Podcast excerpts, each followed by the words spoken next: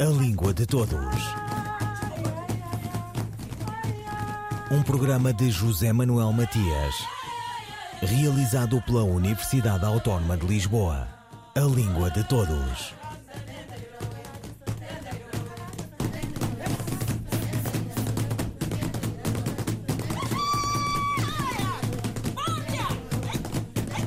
O Ciberdúvidas da Língua Portuguesa faz 25 anos. Fundado por João Carreira Bom e José Mário Costa, o sítio, o portal, o consultório nasceu de par com a expansão da internet.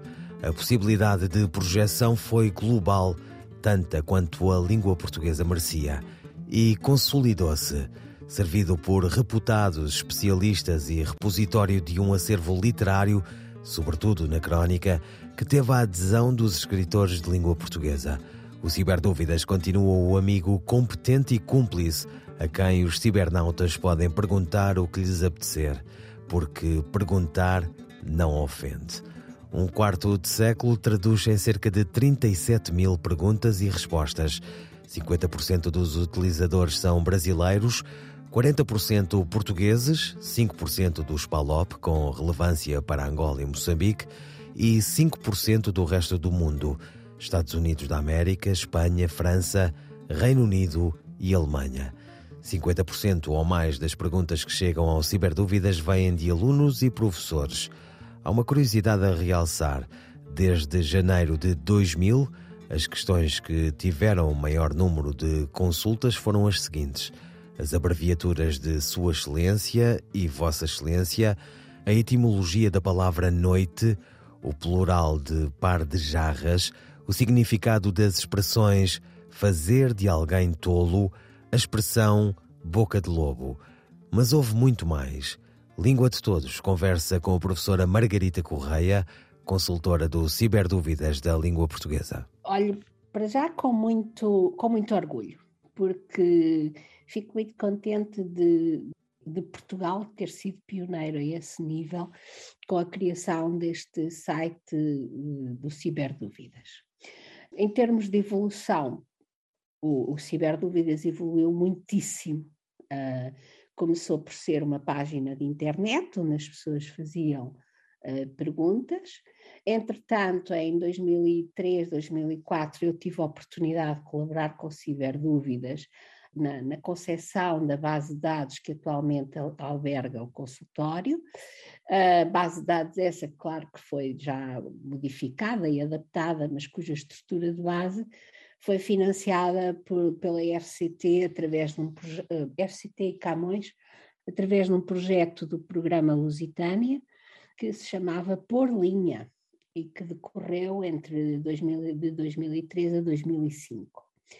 Era um projeto muito engraçado porque nós íamos fazer, eh, eh, portanto, eh, estava envolvida eu própria e uma bolseira, e simplesmente o que, o que foi feito foi uma recolha de uma leitura das 15 mil, cerca de 15.700 perguntas que havia uh, no Ciberdúvidas na altura, pares de perguntas e respostas, e portanto, e que não estavam em base de dados, e portanto nós, foram todas lidas, não é, uma a uma, uh, quer as perguntas, quer as respostas, de maneira a classificar, a tentar uh, obter desse, dessas perguntas a, a maior quantidade de informação possível sobre quem eram os, as pessoas que faziam perguntas ao Ciberdúvidas, de onde é que elas estavam a falar, portanto, onde é que elas estavam localizadas, a sua profissão, em alguns casos, alguns dos, algumas das pessoas mencionavam, e depois também uh, o tipo de pergunta que faziam. E, portanto, isso permitiu observar não só qual era a informação, não só saber qual, quais eram os grandes temas da, das perguntas do Ciberdúvidas, a maior parte das perguntas na altura tinha a ver com léxico, sem dúvida, mas também permitiu-nos depois construir um conjunto de perguntas que passaram a fazer parte do formulário do Ciberdúvidas e que nos permitem neste momento, ou permitem a quem quiser à, à, equipa do Ciberdúvidas, se assim o entender, fazer um retrato, de, digamos assim, dos seus consulentes, quais, quais são os maiores, qual é a profissão da maior parte das pessoas que, que o consulta, o país de onde falam, etc. E, e foi muito bom ter feito essa, uh, esse, esse projeto, esse projeto por linha. O por linha foi desenvolvido no ILTEC. Nós apercebemos-nos que uh, da quantidade de questões que havia sobre uh, aspectos lexicais da língua. E isso coincidiu também com o início de um outro projeto em que eu estive envolvida, que era o Observatório de Neologia de Português. E, tendo os dois projetos coincidido no espaço, quando se fez a primeira base de dados morfológicos para o projeto de neologia, que se chamava Mordebe, não é? E verificámos no, no Ciberdúvidas que a maior parte das questões tinham a ver com léxico, resolvemos pôr a Mordebe disponível ao público. E essa Mordebe passou a ter muitos acessos por dia, tornou-se logo muito, muito procurada e muito utilizada pelas pessoas, e foi essa Mordebe que veio a dar origem ao portal da língua portuguesa e àquilo que é hoje o vocabulário ortográfico do português. Portanto, de alguma forma, o vocabulário ortográfico do, português está ligado à história do ciberdúvidas, quer dizer, e a, a minha própria história de investigação está ligada ao ciberdúvidas. Então, aqui o Ciberdúvidas acabou por ser uma, uma ferramenta fundamental, uh, se podemos dizer assim, para a divulgação ainda mais da língua portuguesa. O Ciberdúvidas foi fundamental porque uh, nós, através do Ciberdúvidas, conseguimos, e na altura esse era de facto, foi a ideia que eu vendi no, no projeto por linha, é que o Ciberdúvidas permite-nos saber quais são as principais dúvidas que os utilizadores conscientes da língua portuguesa têm quando utilizam a língua. E, portanto, hum, digamos assim, de certa maneira, é um projeto que merece investigação e eu espero que, que alguém venha a realizar investigação sobre uh, os utilizadores sobre as perguntas e as questões mais colocadas ao ciberdúvidas, porque ele, ele, ele dá-nos uma, uma, uma informação muito clara sobre quais são os projetos que carecem de mais intervenção, por exemplo, na, na área do ensino ou na área da difusão da língua portuguesa, etc. Uh, ah, e, e, portanto, sim, quer dizer, digamos que, tendo em conta o, o, o sucesso tiveram as, as, as bases de dados Mordeve e depois Portal da Língua Portuguesa e depois Vocabulário Ortográfico do Português, eh, é evidente que sim, podemos dizer que o Ciberdúvidas teve aí também um papel essencial. Margarita Correia, professora da Faculdade de Letras da Universidade de Lisboa, sobre o 25º aniversário do Ciberdúvidas da Língua Portuguesa, que se comemora neste ano de 2022.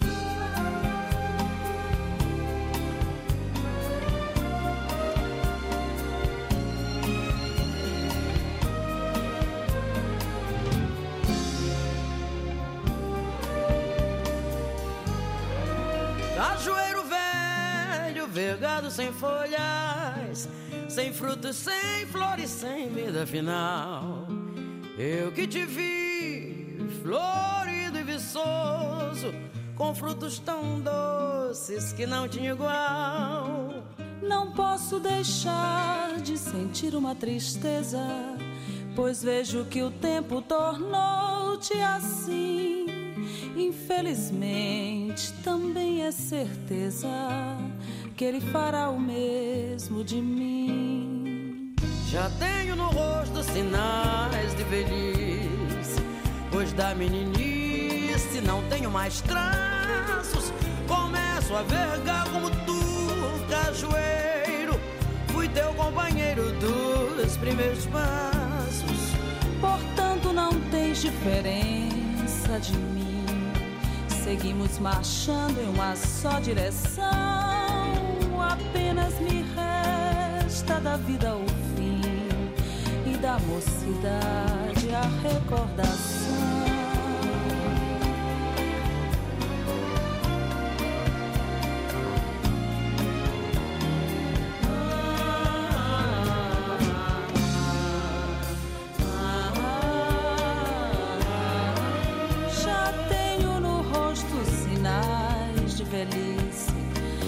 Da meninice não tenho mais traços, começo a vergar como tu cajueiro. Fui teu companheiro dos primeiros passos. Portanto, não tens diferença de mim. Seguimos marchando em uma só direção. Apenas me resta da vida o fim e da mocidade a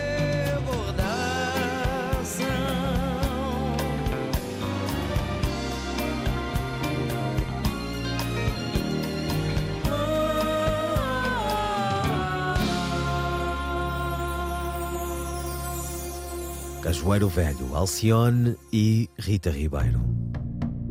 Fulgurações do nosso idioma.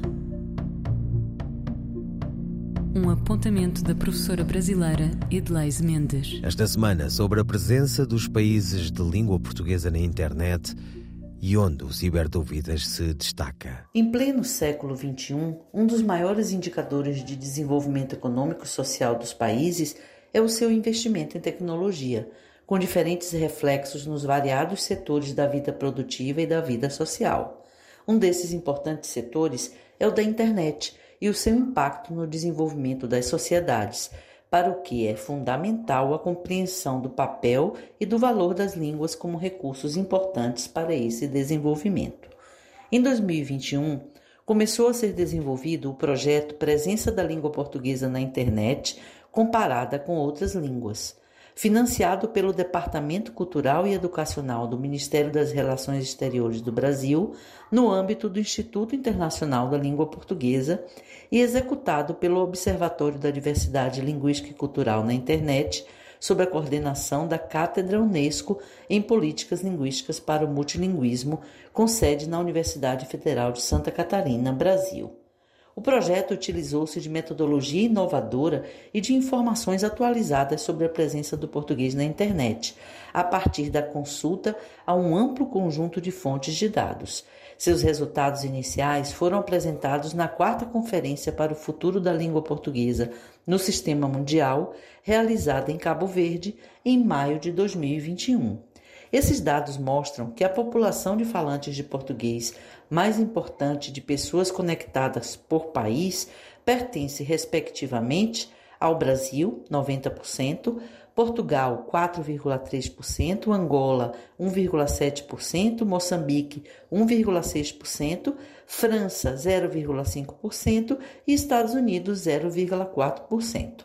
Guiné-Bissau e Angola apresentam dados extremamente baixos de acesso à internet e Moçambique, muito baixo acesso. Portugal apresenta números de internet relativamente baixos em comparação com outros países da OCDE e baixa taxa de crescimento, ao contrário de Cabo Verde, que apresenta alta taxa de crescimento e de presença na internet em relação aos outros PALOP. Os falantes de português representam 3,05% da população mundial conectada à internet e a língua divide a sexta posição junto com outras quatro línguas: árabe, russo, alemão e japonês. A perspectiva de curto prazo é que a língua portuguesa possa liderar este grupo. A longo prazo, o árabe deve levar vantagem demográfica e o português deve se consolidar no sétimo lugar. Os medidores da presença do português na internet nos orientam sobre a sua posição em relação a outras línguas de relevância global, destacando o papel de cada país de língua portuguesa nesse processo e de outros países onde a língua está presente, além dos pontos fracos ou brechas digitais que precisam ser reforçados ou corrigidos pelos nossos governos.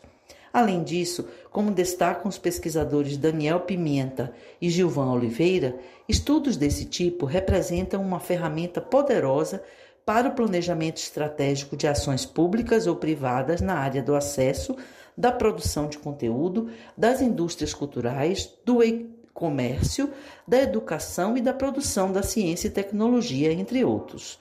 Que os Estados-membros da CPLP reconheçam esse campo como estratégico e invistam para corrigir a defasagem de acesso ao mundo digital que há entre os nossos países. Adelaide Mendes, a CPLP na internet.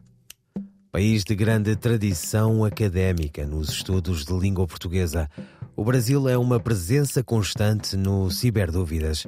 25 anos depois, uma conversa de balanço e de futuro.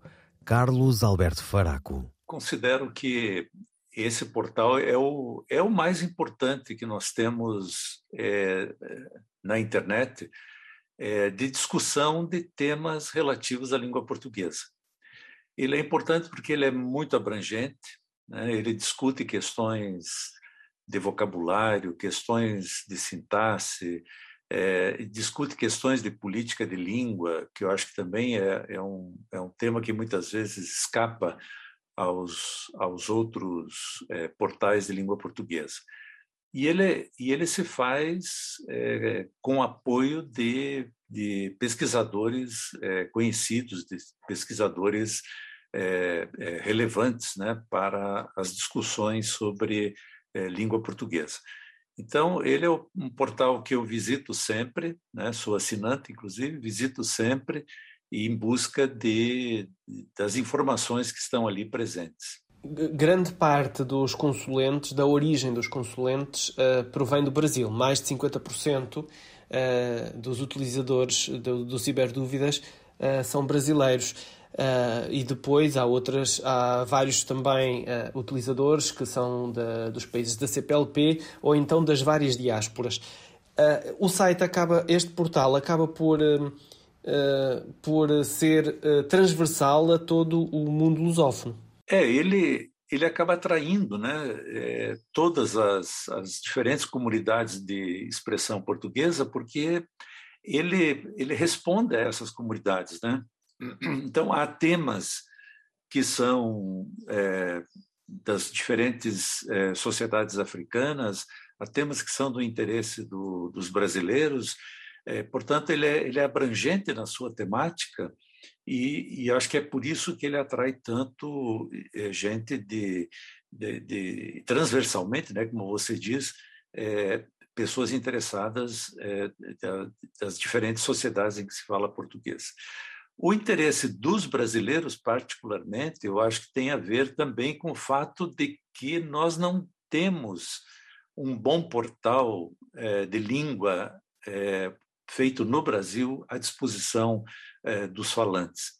Então, e, e há muita curiosidade, há muito interesse pela língua entre os brasileiros, então, a, a, descoberta, vamos dizer assim, deste, desse portal das ciberdúvidas, é, eu acho que ele, ele repercutiu muito é, entre nós aqui no Brasil. Carlos Alberto Faraco, linguista brasileiro, sobre os 25 anos do Ciberdúvidas da língua portuguesa. Um, dois, três, e... José Gomes Ferreira devia morrer-se de outra maneira. Devia morrer-se de outra maneira Transformarmos-nos em fumo, por exemplo, ou em nuvens. Quando nos sentíssemos cansados, fartos do mesmo sol a fingir de novo todas as manhãs, convocaríamos os amigos mais íntimos com um cartão de convite para o ritual do grande desfazer. Fulano de Tal comunica a Vossa Excelência que vai transformar-se em nuvem hoje às nove horas. Traz de passeio. E então? solenemente, com passos de reter tempo, fatos escuros, olhos de lua de cerimónia, viríamos todos assistir à despedida. Apertos de mão quentes, ternura de calafrio. Adeus, adeus. E pouco a pouco, devagarinho, sem sofrimento, numa lassidão de arrancar raízes, Primeiro os olhos, em seguida os lábios, depois os cabelos. A carne, em vez de apodrecer, começaria a transfigurar-se em fumo. Subtil, tão pólen. Como aquela nuvem além, vem, nesta tarde de outono, ainda tocada por um vento de lábios azuis. José Gomes Ferreira, dito pelo ator André Gago. Bastamente premiado no seu tempo, José Gomes Ferreira foi um poeta da resistência. Natural do Porto, onde nasceu em 9 de junho de 1900, o autor de Longe, 1921, percorreu o século XX português como cronista, novelista, dramaturgo, compositor, jornalista, distinguindo-se por um posicionamento cívico e marcadamente político na cena cultural portuguesa. Colaborou na Seara Nova e muitas outras revistas e publicações. Faleceu em 8 de fevereiro de 1985 em Lisboa. Ouvirão Língua de Todos, as despedidas de José Manuel Matias, Miguel Roque Dias e Miguel Van. A Língua de Todos. Um programa de José Manuel Matias, realizado pela Universidade Autónoma de Lisboa. A Língua de Todos.